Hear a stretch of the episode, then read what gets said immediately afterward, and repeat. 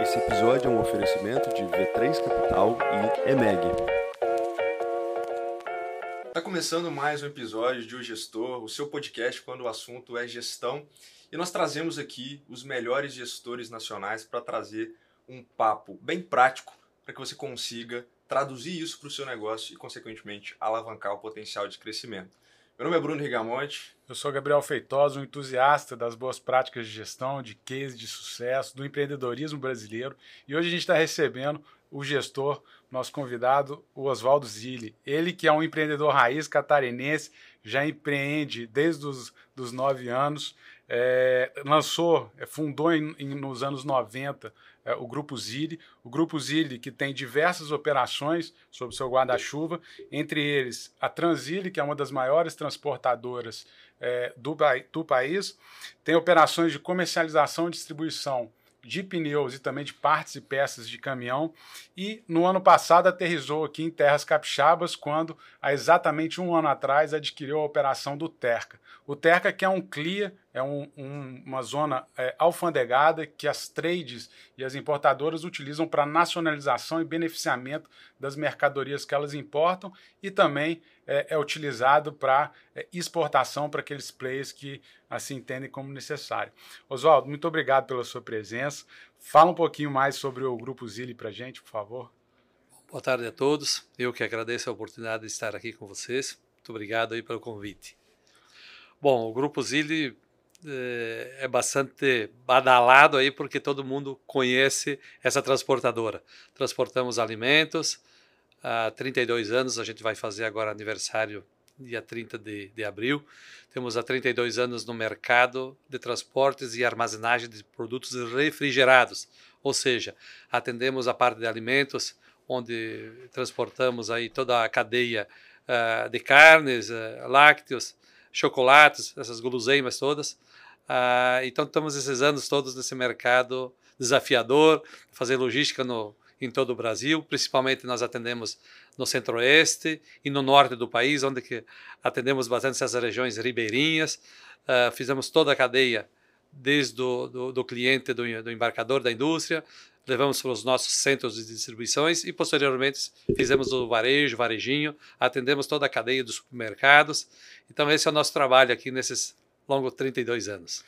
É, você começou a empreender desde criança, né, Oswaldo? Como que foi isso? Isso é um legado familiar? Está no sangue? Como que é a história aí da, do Oswaldo? É, eu comecei a trabalhar muito novinho. Na época, o, o, primeiro quesito, filho de italiano, né? É, tem que trabalhar, tem que, uhum. tem que produzir, né? Então comecei muito novinho, trabalhando no posto de gasolina, com 8 anos de idade. Posteriormente, com 11 anos, nesse mesmo posto que eu trabalhava, a gente conseguiu comprar na época 50% desse, desse posto, em 60 pagamentos.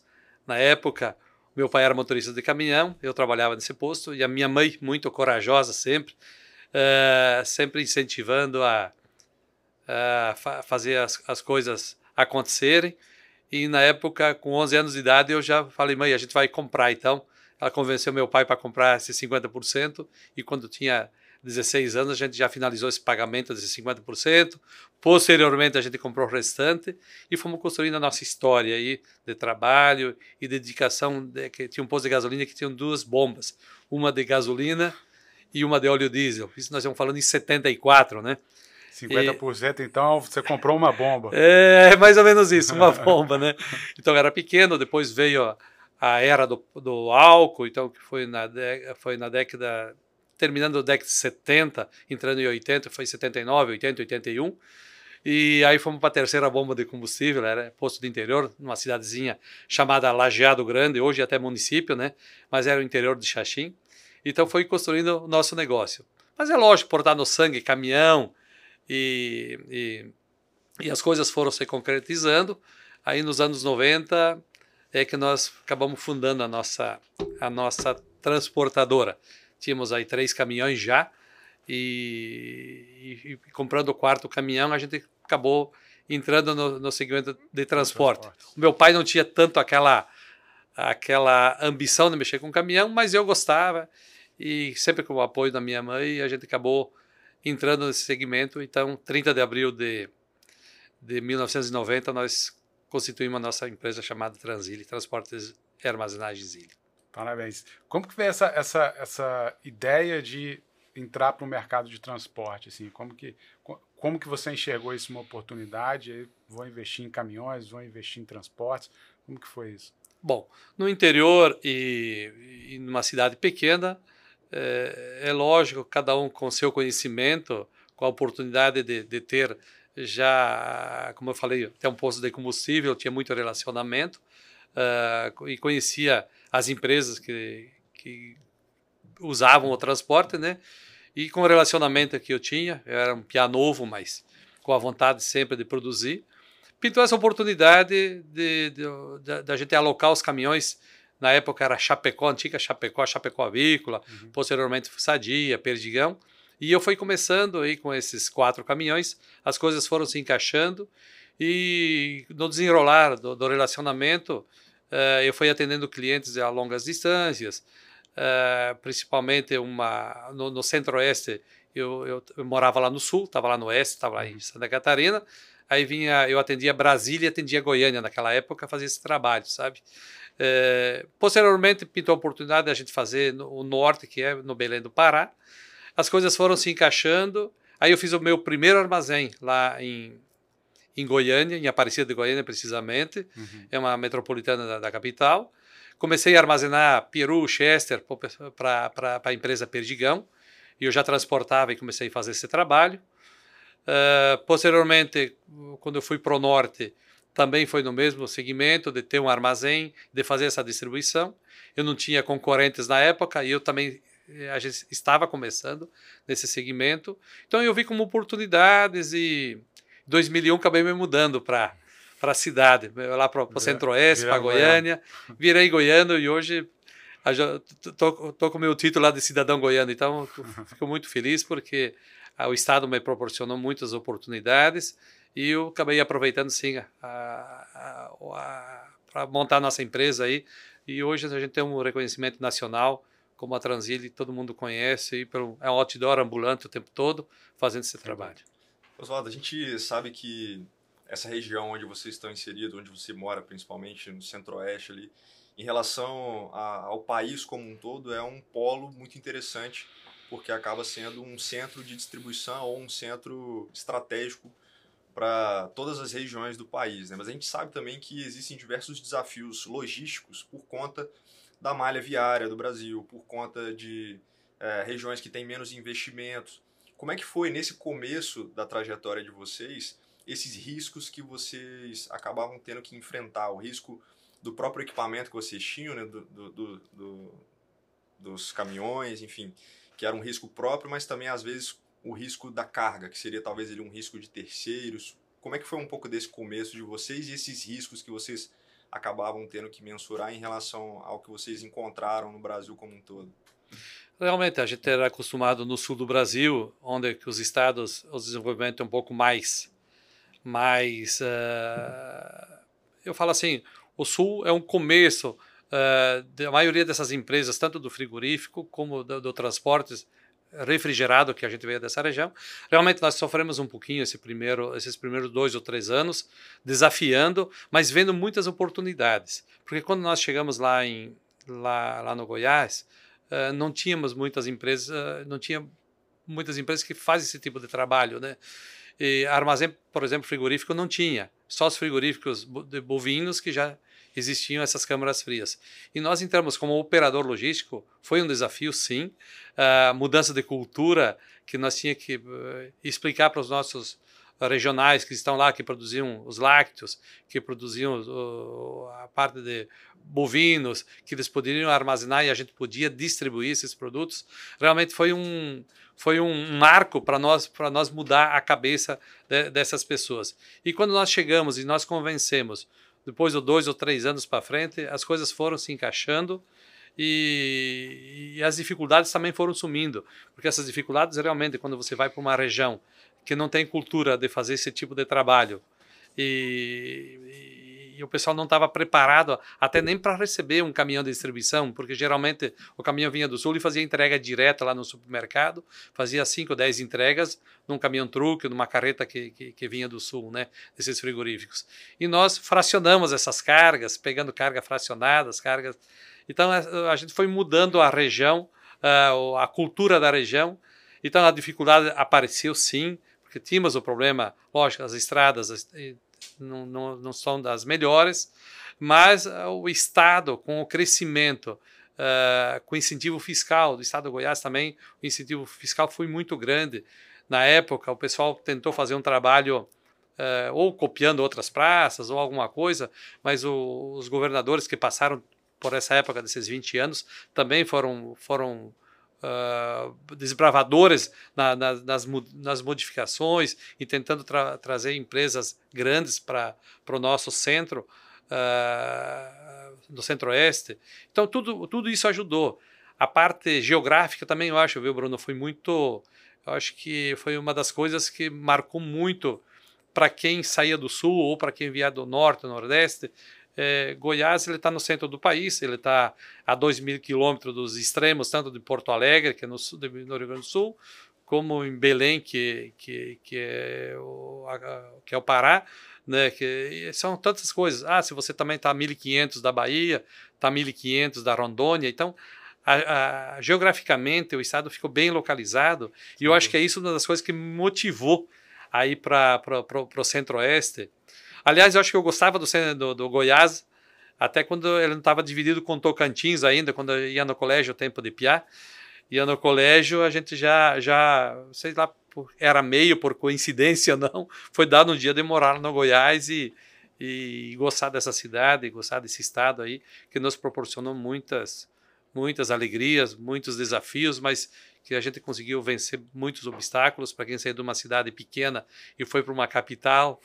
Aí eu, eu, acho que a gente foi muito feliz. É interessante, Oswaldo, que você pega o histórico né, da Transile e eh, realmente são pontos muito muito distantes um do outro, né? O primeiro em, em 90 operações em Santa Catarina, depois Goiás a 2 mil quilômetros, depois mais 2 mil quilômetros aí até Belém, e aí veio a expansão, né, mais São Paulo, Brasília, Manaus.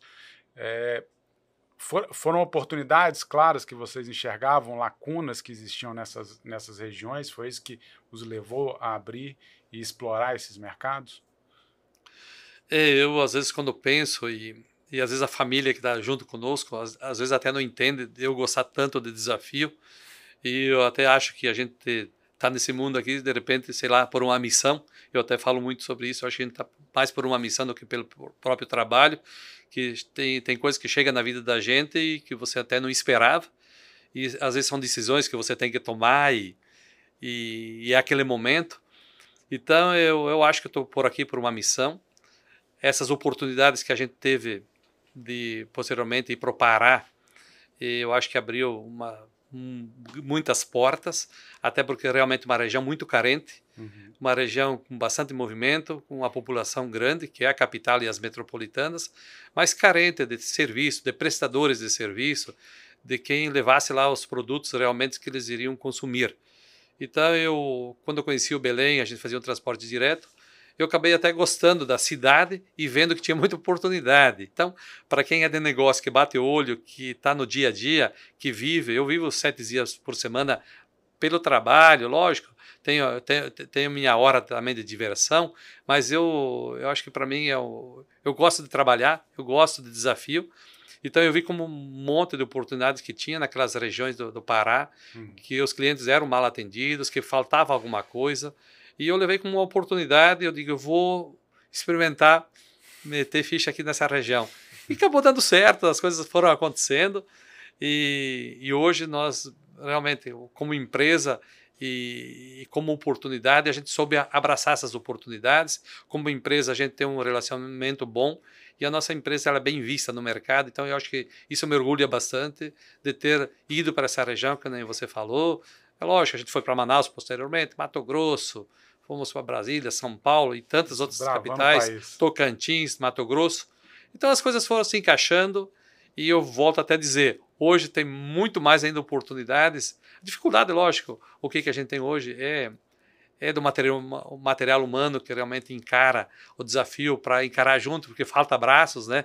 Então, a, a, a gente às, às, vezes não cresce mais é por uma falta de mão de obra qualificada, é uma pena.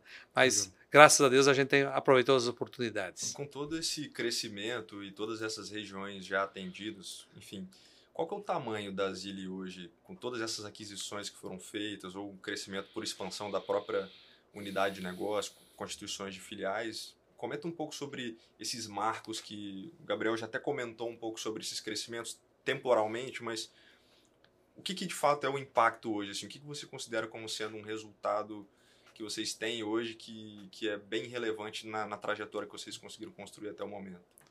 É, eu acho que é, essa trajetória foram, lógico que nós fomos implantando, os, os frutos foram a gente foi colhendo no, no, no, decorrer e uma coisa desencadeou a outra, sabe? Uhum. Então eu vejo assim como como crescimento, como oportunidade eh, e das cidades que nós atendemos, eu, eu, enxergo muito mais como uma coisa puxando a outra. Eu acho que a Zili foi crescendo na parte de armazéns, na parte de caminhões de distribuição, que a gente foi ficando bem visto, e essas coisas foram foram se encaixando, porque eu comecei num transporte primário, uhum. onde só tinha truque e carreta, fazia as entregas diretas. E no decorrer do tempo, e que, que a gente foi vendo essas oportunidades, que é a dificuldade hoje é, de você estruturar, porque fazer transporte é, é fácil, para você marcar uma placa, para você mandar um caminhão carregar, isso eu falo que, não vou dizer que qualquer um faça, mas é fácil de fazer. Mas fazer toda a cadeia, fazer esse trabalho de armazenagem e a logística integrada, onde que poucos teriam.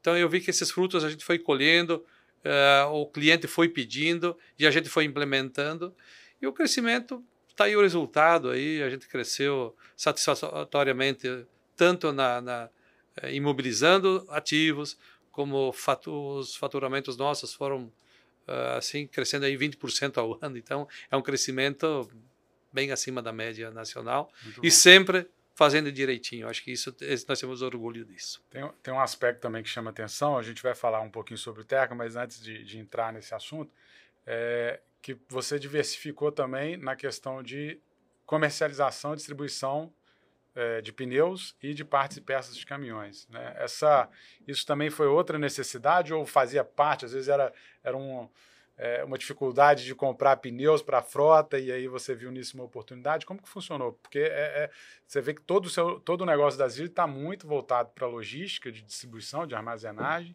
é, e aí vem, vem um negócio distinto que é, é distribuição e comercialização. Claro que tem serviços agregados semelhantes, mas é, de partes e peças de caminhão e de pneus também, né? Como é que foi essa diversificação? Gabriel, uh, são coisas... Uh meio que ligado ao transporte. Uhum. Uh, se você vai analisar, em 2013 a gente começou a fazer a distribuição de pneus lá no, lá no Centro-Oeste por uma oportunidade, pois eu, eu já era um consumidor direto da Michelin e o relacionamento comercial que, que a gente tinha, pintou essa oportunidade, eles estavam procurando um representante lá no Centro-Oeste. Nós acabamos abraçando essa causa, eu nunca tinha vendido pneu, mas eu sou um, gosto de vender, sou um vendedor nato, uhum.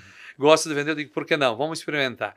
E aí nós iniciamos essa, essa, essa revenda de pneus, posteriormente montamos uma primeira nossa recapadora, e hoje a gente atende muito bem no Centro-Oeste e no Norte, com a Zil Pneus, onde nós compramos e vendemos pneus, uh, recapamos, temos quatro recapadoras nessas cidades, esses estados, uhum as coisas foram, foram se encaixando. A própria Michelin comprou várias marcas de pneus também hoje. Comprou Canso, comprou BF Godrich, comprou outras marcas de pneus. Hoje a gente atende uma variedade de pneus. A própria Magion, a gente faz esse trabalho também é, de pneus, pneus agrícolas, pneus de tratores, caminhões, automóveis. A gente faz todo esse trabalho, vende serviço.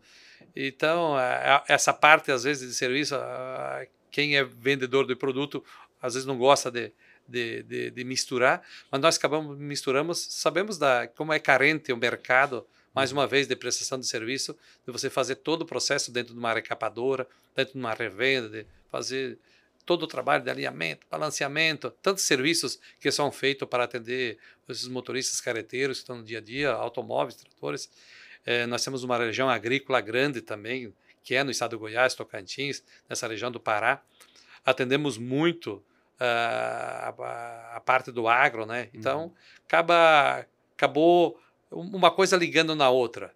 De certa forma, uma prestação de serviço você acaba atendendo algum potencial concorrente seu em um outro negócio que você tem, de, de logística ou de transporte? Sim, você acaba fazendo. É, é, você acaba, você, você fica atendendo o próprio teu concorrente. E hoje todo mundo busca nível de serviço, né? Em qualquer uma das situações, situações pós-venda é, é, carente, né? É um exemplo, se você comprar um produto, se der qualquer defeito, você quer voltar naquela loja que alguém te dê uma, uma solução para aquilo que aconteceu, né? Se aconteceu alguma coisa. Então, eu acho que nós acertamos bastante, foi no, no nível de serviço. Então, essa revenda de pneus, essa, é, é, é, esse segundo negócio nosso, aconteceu sim, foi por uma coisa ligada ao transporte e também a gente não saiu fora do que realmente a gente faz. É uma coisa é. bastante ligada e a própria Transilha acaba sendo um cliente grande de, da, das Ilha Pneus. Oswaldo, e aí é, você vem investir no Espírito Santo há exatos é, um ano atrás. Parabéns pelos 32 anos da Zilli e parabéns pelo ano de operação do TER. É, como que, tá, como que o Espírito Santo estava no seu radar e como que você identificou essa oportunidade que foi a aquisição do TER? É, é o negócio do, do TER, que a gente até às vezes até se pergunta entre nós mesmos como é que a gente veio parar aqui no Espírito Santo, né? uma bela cidade, uma bela região. A gente, eu sou apaixonado por essa cidade aqui, vim todas essas vezes aqui no, no último ano e meio. Eu acho que quando eu assinei a carta de participação uh, da negociação com, com o Grupo Gotia, já fazem aí em julho, final de julho, acho que já vai fazer dois anos, uhum. que a gente começou a negociação e, lógico, nós estava, estávamos acertando o que tinha que fazer para concluir essa negociação do TERCA, né? Uh, tinha seus problemas, tinha suas coisas que estavam em andamento, uh, e a gente sabe que o Grupo Cutia é um grupo muito, muito grande na época, de repente uh, eles já foram a maior trade do Brasil, né, naquele movimento, e aí nós carregávamos produtos para garoto, matéria-prima, e a gente começou a carregar sim aqui, no, aqui dentro do Terca. A gente carregava já nesse meio ah. tempo, mas eu nunca sabia, nem sabia onde é que era, né? Mas produtos que vinha de fora. Pois lá em São Paulo a gente já faz uma armazenagem e atende todas as fábricas da Nestlé lá matéria-prima que, que, vão para as fábricas, né? Então as coisas se encaixaram. Uh, aí me interessei no, no, no, negócio, vim conhecer, vim conhecer o Terca, vi que tinha oportunidades Uh, eu já queria fazer alguma coisa aqui no Espírito Santo. Uh, vários clientes já tinham me perguntado uh, na parte refrigerada, na parte de frios, que ainda tem é bastante carente aqui, é armazém frigorífico, né? Eu diria que é totalmente carente, assim, né? a, gente já, já, a gente já conversou sobre isso, tem uma, tem uma necessidade de você procurar, acho que é dificílimo você encontrar armazenagem frigorificada, principalmente, né? É, então eu vi essa oportunidade antes tempo, eu queria me instalar aqui, e coincidência ou não, Aí tinha uns amigos, tinha uns colegas, os vem para cá que a gente vai te dar o suporte. Acabaram me dando suporte, e eu vim para cá, uh, gostei uh, do, do, do, negócio, vi que tinha oportunidades.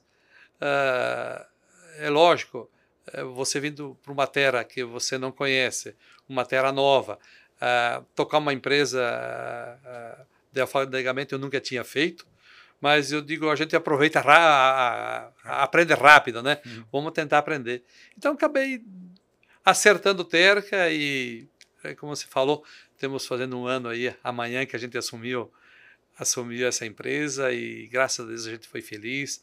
Arrumamos um time bom para ajudar a tocar, demos continuidade no que estava sendo feito, mudamos o que a gente tinha que mudar, tentamos levar uh, para dentro uma cultura nossa, Uh, não que seja certa, mas de trabalhar bastante também, de, de, de valorizar o nosso cliente, de fazer um pós-venda bom, de atender bem os nossos clientes. E tudo que o Terca vinha fazendo de bem feito, ela tem um nome muito forte, o Terca aqui, a gente deu continuidade, fez esse, estamos dando certo aqui no Espírito Santo. Eu acho, eu acho que tem alguma coisa adicional aí, né? Quem vem para cá come a muqueca, capixaba e acaba fazendo o negócio aqui, né? Nós três não somos aqui do estado, estamos fazendo esse episódio aqui oh. em, em, Vitória, mas acho que tem um pouco disso. Mas brincadeiras à parte, eu acho que tem um pouco disso também, na vocação do Espírito Santo para a logística, né, de modo geral. Né? A gente teve a oportunidade de conversar com o Wilson, que é diretor da, da Login, então faz a operação aqui uh, do TVV, né, terminal de, de, de, Vila Velha, e a gente enxerga que de fato tem esse potencial aqui, a gente está muito bem posicionado e entendo que para vocês deve ter sido uma movimentação muito estratégica em relação a, a, tudo que a gente tem aqui, não só da nossa muqueca, mas também do que a gente tem de oportunidade de negócio. Né? Tá certo, eu vejo muitas oportunidades aqui sim. E quando você falou, o Estado cativa a gente, os incentivos fiscais vão ajudando, é, isso também é, acaba, acaba incentivando as pessoas, as empresas vir para cá. Nós, uh, como empresários, uh, vejo que tem muitas oportunidades para crescer. O estado está bem localizado também geograficamente. Você analisando, você está no meio do Brasil, no meio da costa, eu falo, né? Não no meio do Brasil, está Goiás, mas no meio da, da costa, onde você você, você vai por Rio, São Paulo, uh, Paraná, Santa Catarina e Rio Grande do Sul, se você quer subir para Bahia e, sei lá, Lagoas, Aracaju e vai subindo. Então, eu acho que é, é, realmente o Espírito Santo está muito bem localizado. Nós vimos, mais uma vez, como oportunidades aqui, que a gente não fazia tão, tanto antes, é, fazia alguma coisa só ó, com a Garoto, mas a gente entrou em, com outras empresas, as coisas foram se encaixando e hoje a gente aumentou muito o faturamento da nossa transportadora, com certeza subiu nesse ano uns 150%. Já subiu aqui de serviço para a gente estar aqui. Oswaldo, é, você mencionou rapidamente, é, dentro do aspecto da fusão, você tem ali naturalmente é, um choque cultural. Né? Você está entrando com uma visão da Zile e anteriormente existia ali uma, uma, uma cultura distinta. Né? É, como que foi esse processo de implantar essa cultura que você mencionou das ilhas, assim? É, e, e, quais são esses aspectos mais relevantes dessa cultura, na sua opinião? Eu te falo assim, Gabriel, não foi, não foi tão difícil. Eu, ah, eu acho que a gente fez ah, as mudanças que a gente achou que tinha que mudar. Quando a gente fala em cultura, uh, eu, eu digo que o Terca já tinha um nível de serviço bom, as pessoas acho que entenderam o recado e eu sempre falei desde que eu cheguei, eu vim aqui para a Transile veio aqui para somar, para fazer alguma coisa para agregar valor aqui, seja com a nossa frota, seja com o nosso conhecimento de transportes. E também a gente veio aqui para aprender o que é um armazém alfandegado e usar sim o nosso relacionamento que, que, que, que nós temos aí com empresas do Brasil todo para tentar trazer para aqui para dentro essa, essa prestação de serviços que, que a gente já fazia de transporte, tentando agregar aqui junto, aqui junto no Terca. Quanto aos funcionários, eles entenderam bem e eu falei, digo, eu não vim aqui para levar nada, eu vim aqui para para a gente, o dinheiro que nós ganhar aqui, vamos investir aqui, vamos fazer as melhorias e nós queremos crescer aqui no Espírito Santo. Vocês confiam na gente, que a gente quer confiar em vocês. Eh, eu falo que mais de 90% das pessoas acabaram aceitando esse desafio, isso para mim foi muito gratificante. Eh, a parte de, de das mudanças. Uh, algumas pessoas só não entenderam, mas não por maldade, é porque às vezes faz parte do já processo, faz parte né? do processo, né? E trouxe também gente nossa de lá. É, eu acho que a gente deu muita oportunidade para as pessoas que estavam já dentro do TERC, aí, que tinham vontade de crescer, que às vezes estavam há anos dentro do TERC e não tinham oportunidades. Então, de repente, com, com, com sangue novo, de repente a gente enxergou é, essas oportunidades, que as, essas, essas coisas que, que as pessoas podiam ser mais aproveitadas. Então, foi esse tempo que, esses primeiros meses, a gente foi foi, foi selecionando, foi vendo onde é que tinha as mudanças para fazer. Foram feitas, e volta sempre a ser insistente. O Terca tinha muitas coisas boas e tem muitas coisas boas, mas tinha antes de nós chegarmos aqui, tudo isso nós seguramos, nós ajeitamos. O bom nível de serviço que tinha, a gente continuou e continuou, continuou sempre tentando fazer as melhorias. Acho que isso faz parte de cada empresário que entra no negócio a querer botar sua cara, querer fazer as coisas andarem do jeito dele, mas sempre respeitando as pessoas. E, quais são os, os, traços culturais? Você já falou de, de foco no pós-venda, cliente. Quais são os traços culturais que você leva para qualquer negócio que você é, inicia, tanto quanto Terca, Jetlog, que foi uma aquisição que vocês fizeram? Quais são a, a, a, os, os, principais traços culturais da Zile? Eu acho que a Zile tem essa, é, essa, essa cultura do atendimento, é, de valorizar o cliente, é, de valorizar os funcionários que estão no dia a dia. Eu acho que o nosso trabalho a gente cobra bastante, na própria nossa revenda de caminhões, que a gente começou aí há uns dois anos, mas nós, a nossa cultura de atender bem o, o nosso passante, quem entra na nossa empresa, seja um telefonema, seja onde for, é atender bem, é dar atenção para os nossos clientes. Acho que é a coisa mais importante. Falamos e pedimos muito para os colaboradores que trabalham dentro das nossas empresas, que realmente respeitam o consumidor, é quem chega na nossa casa, é, sempre respeitando, sempre atendendo bem, valorizando. Eu acho que é, é, é um negócio do ganha-ganha. E nós que estamos aqui por uma missão, porque a gente tem consciência que um dia a gente vai embora daqui, mas que as empresas continuem trabalhando, né? Eu acho que a, a, o meu maior desafio, eu falo para minha equipe de quem está no dia a dia, é de nós segurar essas empresas e fazerem elas se perpetuando no, no, no negócio, independente de quem vier tocar. As empresas elas têm que ficarem, que acaba gerando emprego, acaba gerando renda. E para a gente já que tem que está estruturado, que já não depende mais desse negócio, não tem maior satisfação de ver o cliente feliz, de ver o funcionário feliz, mesmo que eh, nós vivemos num país turbulento, né, eh, num país cheio de de problema, mas também temos muitas coisas boas no nosso Brasil.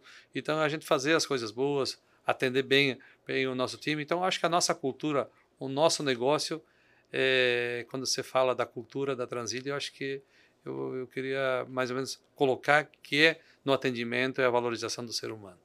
É isso que você está comentando me fez lembrar de um livro que eu li recentemente, chama Mentalidade do Fundador. É um livro que foi escrito pelo Chris Zuck e James Allen, que são dois sócios da, da Bain Company, que é uma consultoria internacional, e eles fizeram um estudo com diversas empresas para entender como que a figura do fundador estando à frente dos negócios, consegue fazer com que esse negócio, em, comparação com outros negócios que o fundador às vezes já saiu ou acabou fazendo uma transição não tão bem feita, como que isso gera um impacto muito relevante. Ele traduziu isso em algum, algumas premissas, né?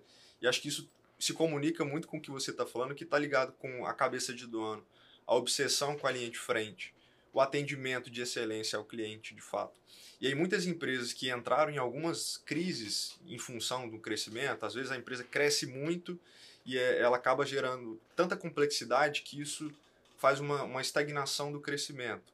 Às vezes uma empresa ela entrou numa estagnação e ela começa a, a deixar de crescer, né?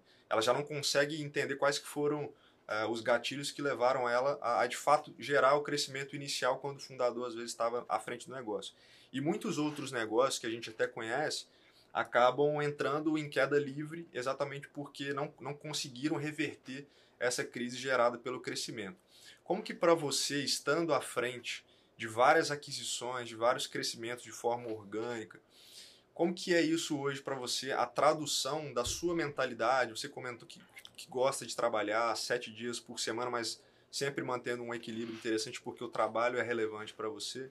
Como que você consegue formar novas lideranças em cada um desses locais, tendo essa mentalidade que se traduz nisso que eu comentei? Bruno, eu acho que o nosso time, é, quando a gente vai fazer um negócio, eu procuro sempre ser envolver todo o nosso time, mesmo que eu tenha opinião formada, mas eu gosto sim que todo mundo participa de uma decisão e que abraça a causa junto, porque vamos comprar, vamos lá né? É, quando você sai com essa pergunta e, e para o nosso time lá dizer lá, o que, que vocês acham? Vamos comprar? Ah, acho que a gente podia comprar, mas aí quem vai vai tocar? Então precisa de vocês. Então eu acho que essas essas coisas eu, eu, eu procuro sempre sensibilizar quem está junto, seja os gerentes, quem está em redor do dia a dia, sabe da, da, nossa luta, da nossa labuta do dia a dia e que, e que sabe que valorizam o trabalho. Então, eu acho que dentro da nossa, da, da nossa empresa, dentro do nosso grupo, temos muita gente, gente capacitada para fazer, e eu acho que é isso que me encoraja a fazer. E quando você fala, olha, quantas empresas que crescem, lá no metade do caminho às vezes tropeçam, mas tropeçam às vezes porque não tem uma coisa bem definida. E há exemplo, ah, o Paulo, que hoje é, é o diretor aqui do Terca, por exemplo, era diretor lá. Ah, vimos como uma oportunidade Paulo, nós, você vai para o Espírito Santo, tem um desafio novo, vocês concordarem a gente comprar, e agora eu estou colocando para você essa oportunidade. Não, todo mundo arregaça as mangas e vai porque sabe do jeito da gente pensar. Como outras empresas que a gente comprou, com a Jet, né, você fez o comentário, Covés, todo, em todas essas empresas tem gente de frente que, que pensam que nem eu penso. E quando você fala do crescimento para não se perder no meio do caminho, realmente isso me preocupa bastante como empresário e, e dá continuidade. Eu casei um pouquinho mais velho, eu tenho um filho de 22 anos e, e ele já está no negócio. Hoje ele, ele cuida parte de, de, caminhões, a revenda de caminhões.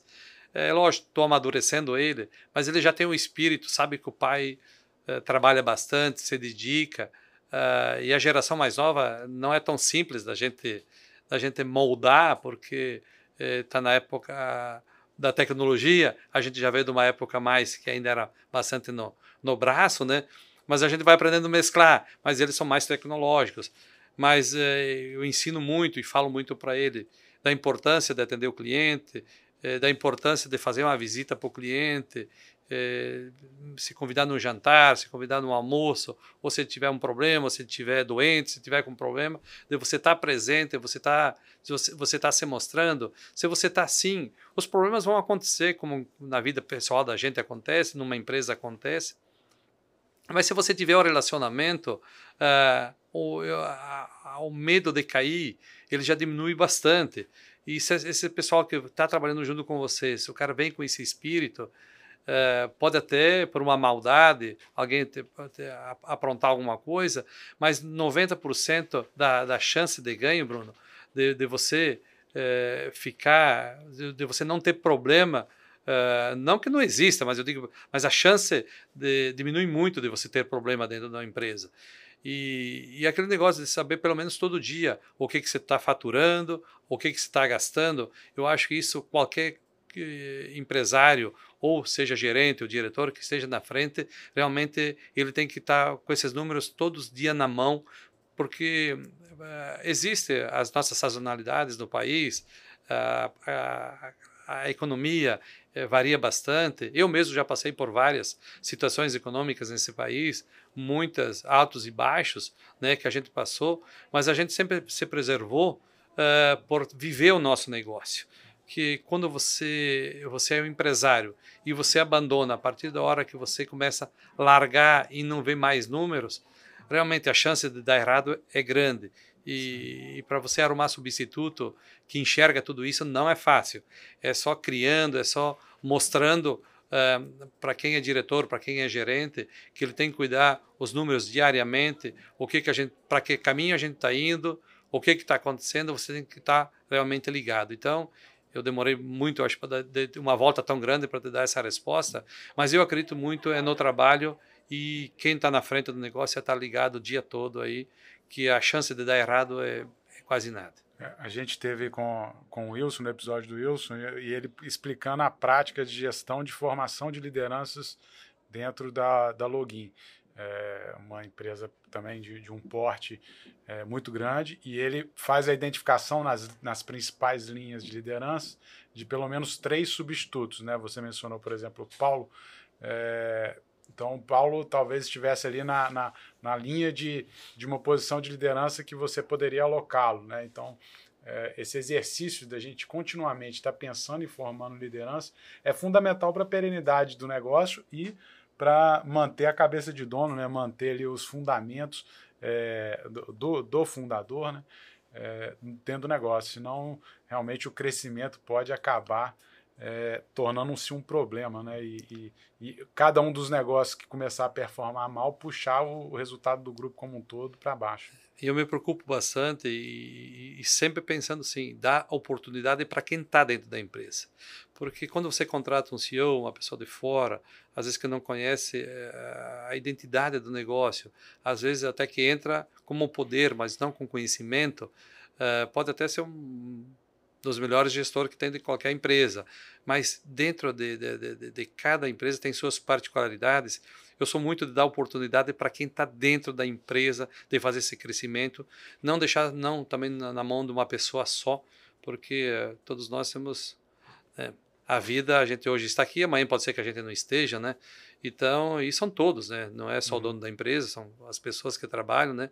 Então, eu, eu, eu, gosto, assim, de dar oportunidade. Tem que ter o primeiro, tem que ter o segundo, tem que ter o terceiro, uhum. mas todo mundo com, com vai, vai, vai pegando conhecimento. Do, do, do, se alguém adoecer, se der qualquer problema, alguém vai dar continuidade e a empresa não vai sentir. Então, a preocupação, sim, é, é grande. Não podemos sacrificar onde todos ganham, o ponto de cada dia, né? Eu acho que é, eu me preocupo muito com isso, sim. É, garantindo esse crescimento com a filosofia de trabalho adequada, cultura adequada, naturalmente é, você consegue eliminar várias das possíveis das possíveis preocupações que você teria no crescimento de um negócio. Só que tem algumas outras premissas, por exemplo, quando você faz uma fusão, você pode ter um ganho de escala, por exemplo. O que, que vocês observaram no, no Terca, aqui especificamente no Espírito Santo, que, que talvez gerou um ganho de escala para o grupo Zilli? Nós esse ano ainda a gente não teve tempo ainda para fazer toda essa juntada ainda, porque a gente está fazendo várias operações nesse mesmo momento. Então, Sim. a nossa preocupação era dar uma acertada na parte do Terca, fazer umas melhorias que tinham que ser feitas, dar uma arrumada um pouco na casa, uh, pôr a casa do nosso jeito, mas uh, nós temos para o segundo semestre nós vamos aproveitar muita coisa que o Terca tem, que a Transile faz, e que a gente possa, possa entrar assim com, com, venda de serviços de transportes vamos melhorar a parte de a parte de medicamentos também essa armazenagem essa distribuição que o Terca ainda precisa fazer umas melhorias e hoje nós já fizemos mas a gente vai aproveitar essa essa parte de distribuição que a gente faz que é a primeira perna que é o armazém, que a gente tem os armazéns que nós podemos armazenar medicamentos e também podemos distribuir. Isso é uma, uma boa oportunidade. Uh, no armazém congelado era para a gente já ter iniciado, a gente ainda não iniciou, porque nós temos outras demandas que estão sendo feitas em outras cidades. Uh, mas eu acho que nós vamos, vamos encaixar muita coisa assim. Acabou a, a, eu acho que a gente vai trazer muito movimento aqui para o nosso Terca. O nosso Terca, na verdade, vai ficar pequeno a curto prazo aí. É, do, do, do, que nós, dos projetos que nós temos para fazer sim essa otimização uh, e tanto de clientes como de outros negócios que vão aparecerem aqui aqui no, no Terca. Oswaldo, e quais são os, apesar de você já ter falado um pouquinho, mas quais são é, os aprendizados aí que você está tendo com o mercado capixaba? Assim, o que, que, que de peculiar está tendo no mercado capixaba que está sendo um aprendizado para a Zile? Bom, uh, eu falo que a Zile entrou para aprender aqui e como a gente nunca, nunca tinha mexido num armazém alfandegado né, e só armazenagem, eu acho que tem muita coisa para a gente fazer aqui. Eu acho que o Terca vai poder fazer transporte daqui um pouco. Terca vai poder fazer, comercializar produtos. Uh, eu acho que o mercado capixaba uh, que está aqui, de consumo lá não seja um mercado tão grande, mas a gente possa levar muita coisa daqui para fora que outros estados não têm e que, e que essas importações que são feitas uh, por outros estados ou que sejam as trades que estão aqui, da gente mandar para fora do, do do, do, do nosso estado aqui. Então eu vejo muita oportunidade para quem está aqui dentro, para nós que enxergamos um pouquinho todo o Brasil. É, eu te falo que o mercado capixaba, que, que, que, os produtos que são importados aqui é, pelos capixabas aqui, a gente pode fazer Uh, vamos até lá, perto do, do, tanto no Iapoque como no Chuí aí no sul, mas a gente pode levar produtos para essas regiões aí. Sem dúvida. É, a gente esteve conversando também ainda na, no, no, campo da logística com, com o Wilson novamente sobre o aspecto da BR do mar. É, de certa forma, ele estava até é, explicando para a gente né, que a, a, questão da BR do mar ela tem um impacto talvez ali para o transporte de mercadorias pela costa, mas nem tanto para dentro do Brasil, que é talvez um dos diferenciais competitivos aí da, da Zile. Como que vocês estão enxergando é, essa possibilidade da BR do Mar, da gente ter mais cabotagem, ter um fluxo de cargas maior, por exemplo, de Manaus, o Terca tem a Zona Franca de Manaus, a única operação da Zona Franca de Manaus no estado. É, como que vocês olham para esse, esse viés é, que a gente está tendo de desenvolvimento da logística, de aprimoramento da logística no país como um todo? Assim? Quais são as oportunidades e desafios que vocês estão enxergando? Eu acho que nesses últimos meses, onde que o, que o pessoal atracava só durante o dia, acho que era das 8 às 18, e agora são 24 horas que atracam esses navios que fazem essa nossa costa. Ah, isso eu acho que esse, esse modal é muito pouco aproveitado e eu acho que com essa abertura da BR do Mar, com esse projeto que está sendo constituído aí, é lógico, precisa mudar a cultura ainda dos nossos, dos nossos compradores da costa, né? Ah, eu acho que é um dos, dos, melhores negócios que aconteceu nos últimos tempos, assim. Ah, eu incentivo muito ah, essa BR do Mar. E quando a gente fala de Manaus, fala de Belém, quer dizer, toda a costa aí, que eu acho que esses navios sim, teriam que ser mais, constan mais constantes, né?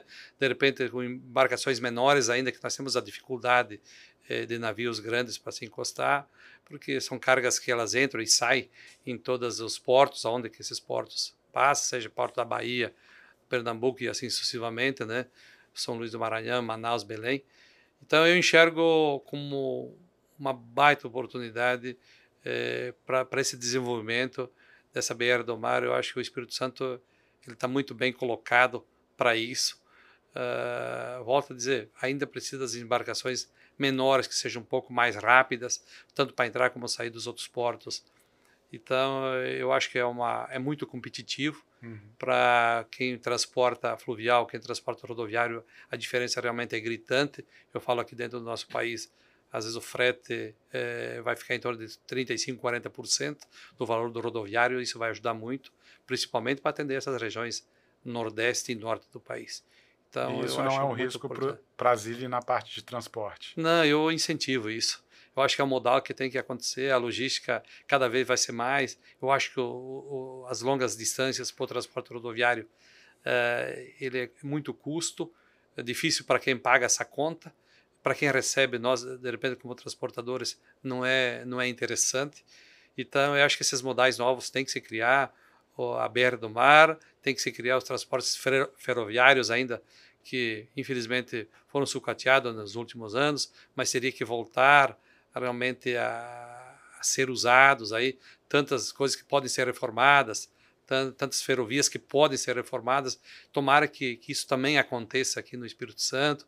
A gente sabe que no Centro-Oeste, com Arumo, com o pessoal, com essas privatizações, de repente vem os investimentos externos ou de empresas que, que querem fazer, mas nós sabemos que nós temos muitas ferrovias aqui que foram desativadas, que com certeza custaria 20 ou 30% de fazer uma nova, de fazer elas, elas renascerem novamente, eu acho que no estado do Espírito Santo, aí eu tenho certeza que seria um ótimo ganho, porque eu vejo, por exemplo, muitos produtos saírem do Centro-Oeste, da região do Mato Grosso, da região do Goiás aqui, que hoje vão a Santos ou, de, ou descem para Paranaguá, uh, em função do, da, das ferrovias.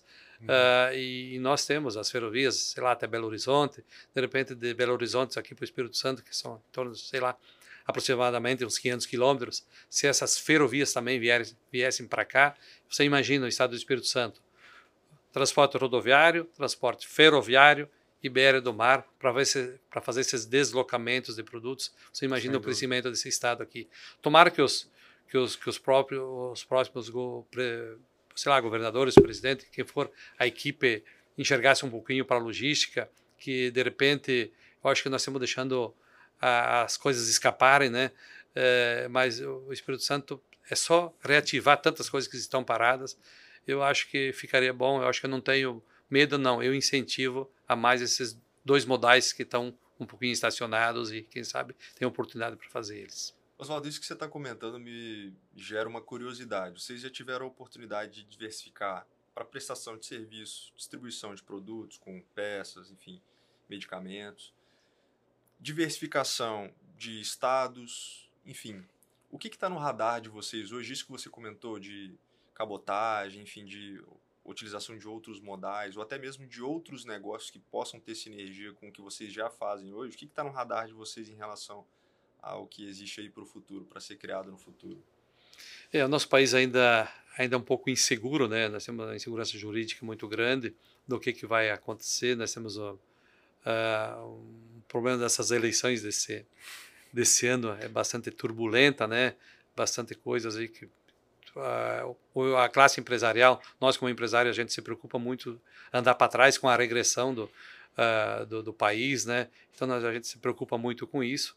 Mas tomara que caia na mão de pessoas certas, que eu não tenho dúvida que eu vejo muita oportunidade para nós aí, como para responder a tua pergunta, uh, para o crescimento desses, desse, quando a gente fala em modais diferentes, uh, de nós realmente trazer o, o, levar o produto ou trazer para as empresas, para os centros consumidores uh, com um custo mais barato. Eu acho que o nosso custo hoje ele é muito caro, principalmente no, no, no, no rodoviário, é, perde-se muita competitividade. E às vezes a gente deixa de fazer negócios que, que seria até ah, naquele momento até carente em, em, certas regiões.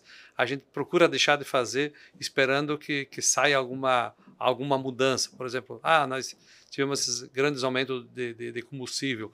Aí acaba te desincentivando a, a crescer é, nesse no, no nosso rodoviário né mas tem um outro lado, para responder um pouquinho melhor, tem o lado da armazenagem. Nós estamos indo criando mais pontos de atendimento mais perto das cidades, das capitais, é, para atender nosso cliente mais de perto. Pensando sim que a gente consiga fazer uma transferência e de lá fazer toda essa distribuição.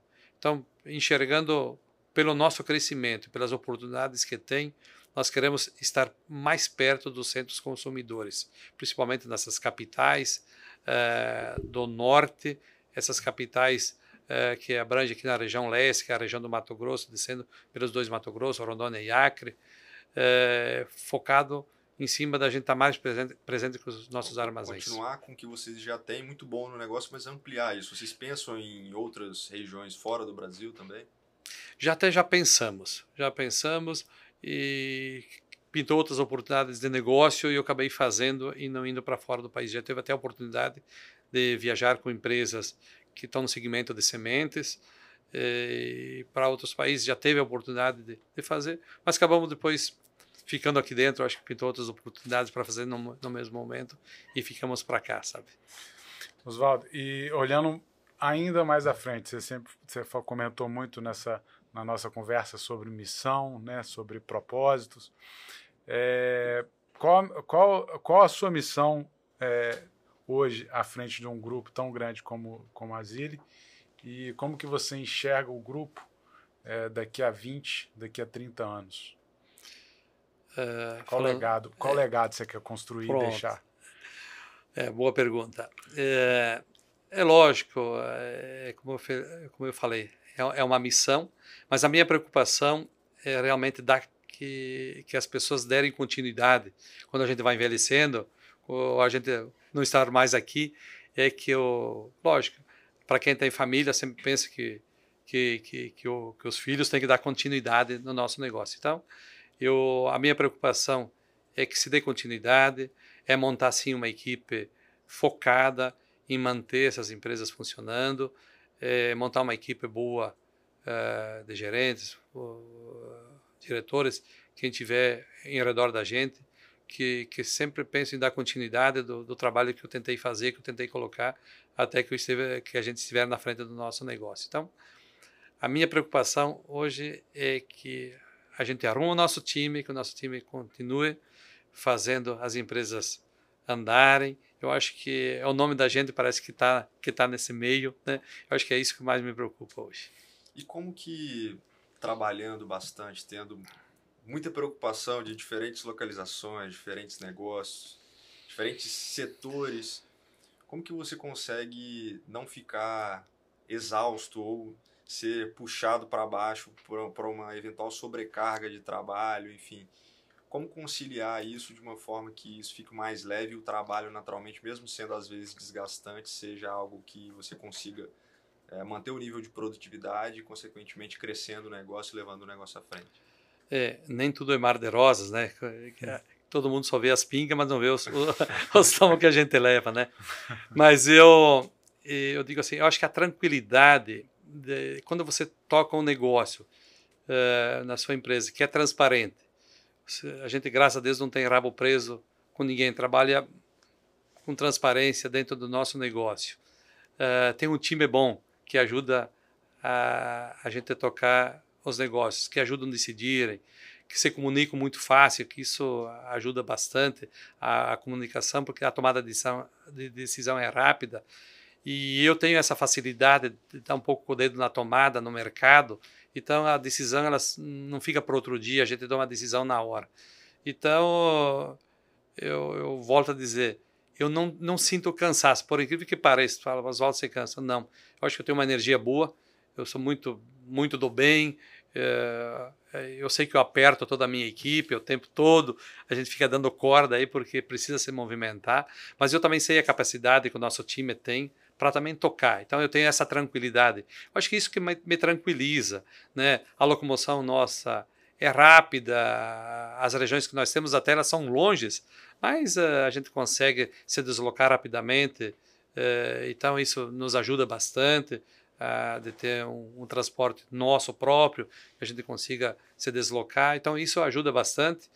E, e volto a dizer, eu acho que o nosso time está bastante preparado para com a mesma cultura do Oswaldo, de repente, assim, que, que queira que ir para cima, que é de oportunidades. Então, falo que que eu não, não tenho esse problema de cansaço ainda, graças a Deus. Estou com 59, mas eu estou ainda com uma cabeça de, de piar, com uma cabeça de 30 anos aí, com tranquilidade. Já, já tem previsão de mudar para o Espírito Santo? Ei, Essa é boa pergunta. Mas vamos ter que pôr um pé aqui mesmo, né?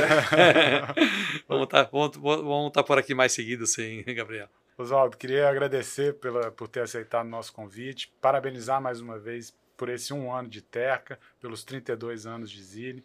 É, te desejar aí enorme sucesso, que você possa é, continuar trilhando esse caminho de formar pessoas dentro do grupo, de perpetuar o negócio e de deixar esse legado que você está querendo tanto construir. É, obrigado por, por ter aceitado o nosso convite, por ter estado aqui com a gente. Eu que agradeço aí os desejos e as palavras aí. Desculpa aí se não, se se não, for, não foi bem claro na, nas minhas respostas, né? Mas uh, eu acho que a gente está aqui junto e está com esse propósito. Vocês me chamam a hora que precisar aí, que se puder ser útil aqui na, na comunidade capixaba, eu quero sempre estar presente. Quando você fala em morar, isso é muito bom. Eu sei que a cidade é muito aconchegante, mas com certeza a gente está tá com o pé aqui assim. Obrigado aí por, por, por vocês terem me recebido aqui. Bom, você que está acompanhando até aqui, já deixa o seu like, se inscreve para continuar recebendo todos esses conteúdos. Espero que você tenha gostado. Compartilhe também com quem você acha que vai fazer sentido. Um abraço e até a próxima. Valeu, um abraço, até a próxima.